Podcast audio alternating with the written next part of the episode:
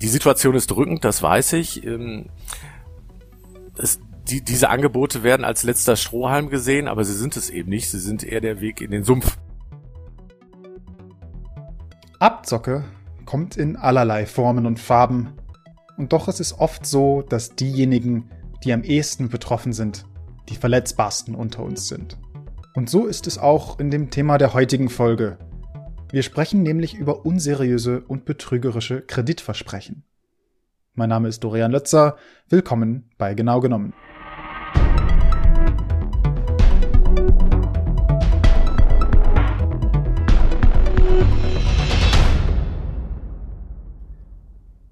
Bevor ich in das Thema einsteige, will ich eben noch grundlegend ein paar Sachen zu Krediten erläutern. Kredite sind nämlich in der Regel geliehenes Geld, das man von einer Bank ausgezahlt bekommt. Das Geld muss ich dann über einen festgelegten Zeitraum zurückzahlen, oft mit Zinsen. Heißt, ich zahle einen Prozentsatz zurück, damit die Bank einen Profit machen kann. Aber nicht jeder kriegt einfach so einen Kredit. Es gibt viele verschiedene Varianten. In der Regel prüft der Kreditgeber, hier die Bank, wie gut meine finanzielle Lage ist, damit sie auch sicherstellen kann, dass ich den Kredit auch zurückzahlen kann. Oft passiert das mit Hilfe eines sogenannten Schufa-Eintrags. Die Schufa ist nämlich eine sogenannte Auskunftei, die Daten zu unserer Bonität, auch Kreditwürdigkeit genannt, sammelt. Diese Daten kommen dann zum Beispiel von Telefon- oder Stromverträgen, aber eben auch Krediten. Den Eintrag können sich dann Banken oder zum Beispiel auch VermieterInnen anschauen, bevor sie mit uns Verträge eingehen, um nachvollziehen zu können, wie wahrscheinlich wir auch zahlungsfähig bleiben. Wenn wir einen guten Schufa-Score haben, ist es in der Regel einfacher, Bankkredite zu bekommen. Ist unser Score aber schlecht, kann es sein, dass uns ein Kredit verwehrt wird. Und damit kommen wir auch schon zum Thema dieser Folge. Es gibt nämlich auch Anbieter, die es gezielt auf VerbraucherInnen abgesehen haben, die eben nicht mehr auf herkömmliche Weise Kredite bekommen können. Letztendlich ist äh, das Ziel unseriöser Anbieter natürlich äh, möglichst viel Geld äh, aus Kreditsuchenden zu ziehen, und zwar auch aus denen, die keinen Kredit bekommen können. Denn im Bereich der Kredite ohne Schufa-Auskunft, Kredite ohne Bonität, wie die Produkte so genannt werden. Da haben wir es ja mit einer Zielgruppe zu tun, die ganz überwiegend nicht kreditwürdig ist, beziehungsweise nicht in dem Rahmen kreditwürdig, wie sie tatsächlich Kredite sucht. Hören könnt ihr hier Christian Maltre, Leiter der Schuldnerberatung des Landratsamts Main-Spessart. Wenn er von unseriösen Anbietern spricht, meint er nämlich Anbieter, die damit werben, dass sie ganz einfach und ohne zum Beispiel eine Schufa-Prüfung Kredite vergeben. Doch das sieht in der Realität oft anders aus.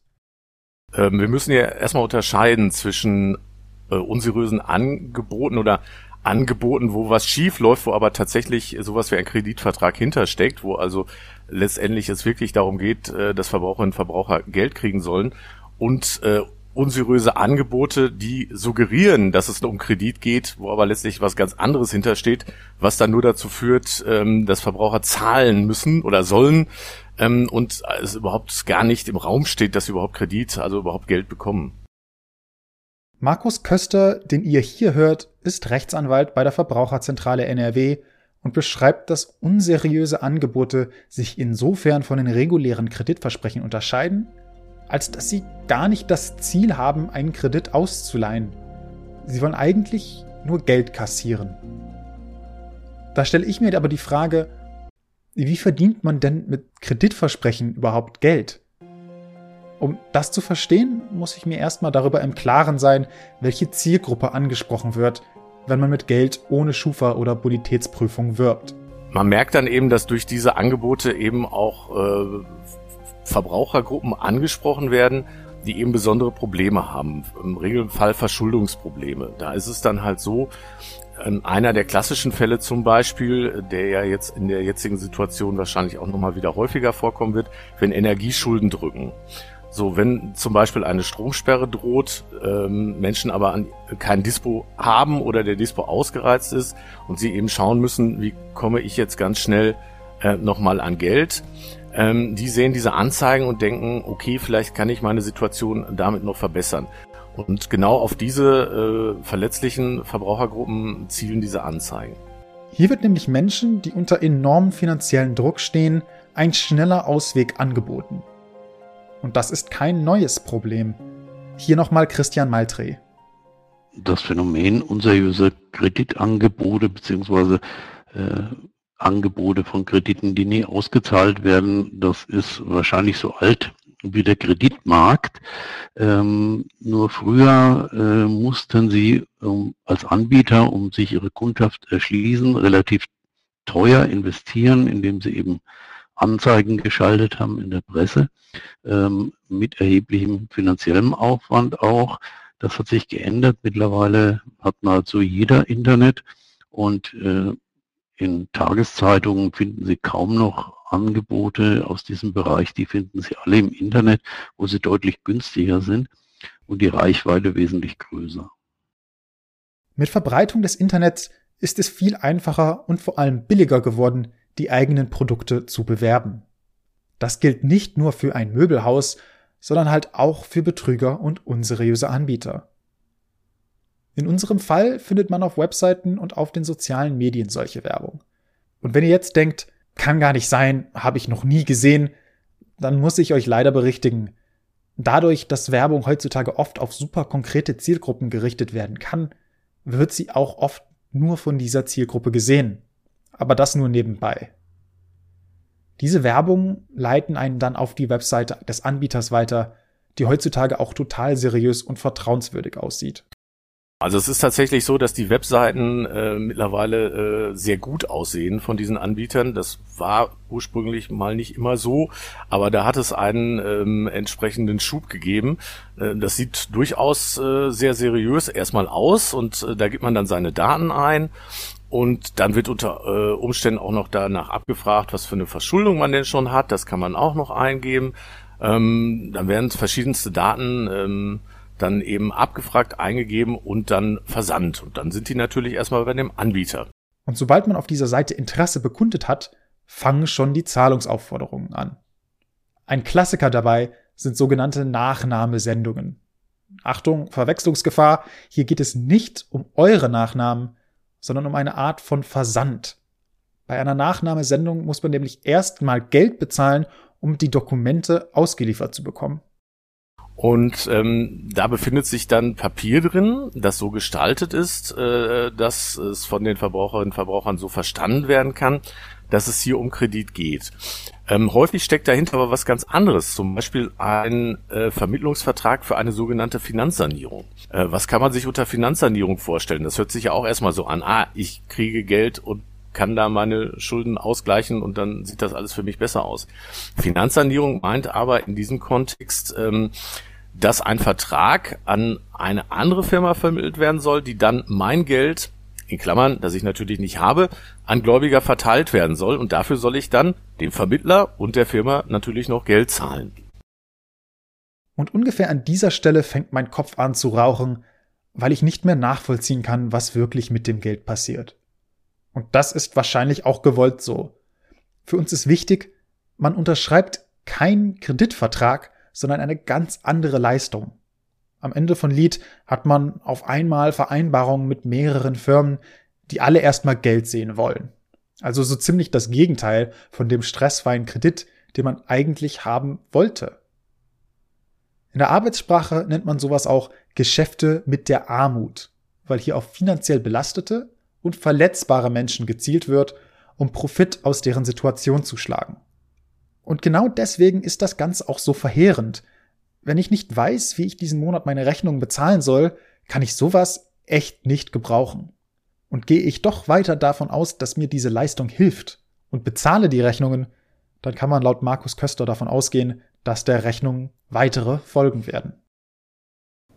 Wahrscheinlich werden nur wenige von euch direkt von dieser Art von Angebot betroffen sein. Nichtsdestotrotz ist es wichtig, sich dessen Existenz bewusst zu sein, auch weil es im Bekanntenkreis auftauchen kann. Deswegen möchte ich noch ein paar Tipps zur Erkennung und Vermeidung hier lassen. Es lohnt sich natürlich, wie auch sonst, mit einer gewissen Skepsis im Internet zu surfen. Wenn der Finanzdruck aber extrem hoch ist und die Webseite wirklich professionell aussieht, kann ich aber irgendwo auch verstehen, dass man ein Auge zudrücken will. Trotzdem ist es wichtig, hier stark zu bleiben. Die Situation ist drückend, das weiß ich. Ähm, es, die, diese Angebote werden als letzter Strohhalm gesehen, aber sie sind es eben nicht. Sie sind eher der Weg in den Sumpf oder ähm, äh, sind eben nicht zielführend. In aller Regel suchen die Betroffenen ja diese Form von Krediten, weil ihnen die Hausbank gesagt hat, es gibt nichts mehr. Natürlich, wenn ich erstmal Kreditbedarf habe, dann gehe ich zu meiner Hausbank. Und tatsächlich ist die Wahrscheinlichkeit, einen Kredit zu bekommen, bei der Hausbank immer noch am größten, denn die kennt mich, ja. Da bin ich vielleicht schon seit dem Kindergarten und dem ersten Weltspartag Kunde und die können einschätzen, ob ich diesen Kredit wohl zurückzahle. Und wenn ich dort keinen Kredit bekomme, dann äh, sollte ich vielleicht mal drüber nachdenken, ob tatsächlich dieser von mir gesuchte Kredit äh, eine Lösung ist oder ob es unter Umständen vielleicht meine Probleme noch weiter verschärfen könnte. Also, der erste Schritt, solchen unseriösen Angeboten zu entgehen, ist das Verständnis, dass sie nicht die Lösung für das Problem bieten. Erkennen kann man diese Art von Anbietern mit ein paar einfach zu überprüfenden Kriterien. Gibt es ein Impressum auf der Webseite mit Kontaktdaten? Hat der Anbieter einen Sitz hier in Deutschland? Und vielleicht am wichtigsten, gibt es als Teil von dem Angebot Zusatzleistungen? Oft ist es nämlich so, dass solche Anbieter extra Kreditkarten oder Telefonverträge als Teil dieses Angebots anbieten. Bei seriösen Anbietern findet man sowas in der Regel nicht, deswegen sollte man da extrem vorsichtig sein. Das sind alles Präventivmaßnahmen. Wenn man aber schon die ersten Rechnungen bekommen hat, lohnt sich eventuell der Gang zur Verbraucherzentrale. Dort können die Expertinnen dazu beraten, worum es sich wirklich handelt und ob eine Zahlung sinnvoll und notwendig ist. Das führen wir dann als äh, sogenannte Geschäfte mit der Armut, weil es letztendlich darum geht, ähm, da wird den Leuten nicht mit weitergeholfen. Das ist äh, aus unserer Sicht für die Menschen ein, ein Inhaltsangebot, ähm, das auf Leute zielt, die eh schon überschuldet äh, sind und äh, letztendlich eigentlich etwas ganz anderes bräuchten, nämlich eine äh, Schuldnerberatung durch eine äh, behördlich anerkannte, äh, bestenfalls für sie kostenfreie Stelle, die ihnen dann entsprechend weiterhelfen kann. Alternativ zu Krediten kann man Betroffenen auch den Gang zur Schuldnerberatung ans Herz legen. In einer solchen Beratung arbeiten qualifizierte Expertinnen, die Erfahrung mit schwierigen finanziellen Lagen haben. Es gibt einen Tipp, den Christian Maltré aus seinem Arbeitsalltag mitbringt. Ja, leider ist es so, dass äh, zur Schuldnerberatung äh, in aller Regel recht spät Kontakt aufgenommen wird, nämlich wenn die ersten Zahlungsstörungen äh, auftauchen, wenn vielleicht sogar schon die erste Vollstreckungsmaßnahme da ist. Ähm, aber für die Schuldnerberatung wie für viele andere Bereiche gilt natürlich, je früher man interveniert, äh, desto weniger Aufwand muss man in diese Intervention stecken. Wie bei so vielen Sachen ist es eben auch bei der Schuldnerberatung wichtig, diese frühzeitig im Anspruch zu nehmen. So kann man im besten Fall größere Probleme vorbeugen. Hierbei auch nochmal der Hinweis, nur anerkannte Schuldnerberatungen aufsuchen. Oft kann die lokale Kommune Auskunft geben, welche Anlaufstellen es dafür vor Ort gibt. Geschäfte mit der Armut werden wir nicht von heute auf morgen beseitigen können. Leider gibt es immer wieder Firmen, die gezielt versuchen, Menschen in finanzieller Not auszunutzen. Was wir machen können und was ich mit dieser Folge versuche, ist Bewusstsein dafür zu generieren, dass solche unseriösen Anbieter nicht die einfache und schnelle Hilfe bieten, die man sich erhofft. Wie bei so vielen anderen Themen hat das Internet es für die Anbieter aber einfacher gemacht, ihre Zielgruppe zu finden. Glücklicherweise hat das Internet uns aber auch Möglichkeiten gegeben, uns so zu informieren, dass wir auf deren Werbung nicht reinfallen. Meine Tipps sind, mit einer gesunden Menge Skepsis Werbung im Browser und den sozialen Medien hinterfragen. Scheint das Angebot zu gut, um wahr zu sein? ist es das vielleicht auch. Wenn der finanzielle Druck aber so hoch ist, dass sich irgendwas an der eigenen Situation ändern muss, sollte man den Gang zur lokalen Verbraucherzentrale oder einer anerkannten und kostenfreien Schuldnerberatung in Erwägung ziehen. Dort kann man sich sicher sein, dass die Expertinnen sich für das eigene Wohlbefinden interessieren und es nicht auf Profit ausgesehen haben.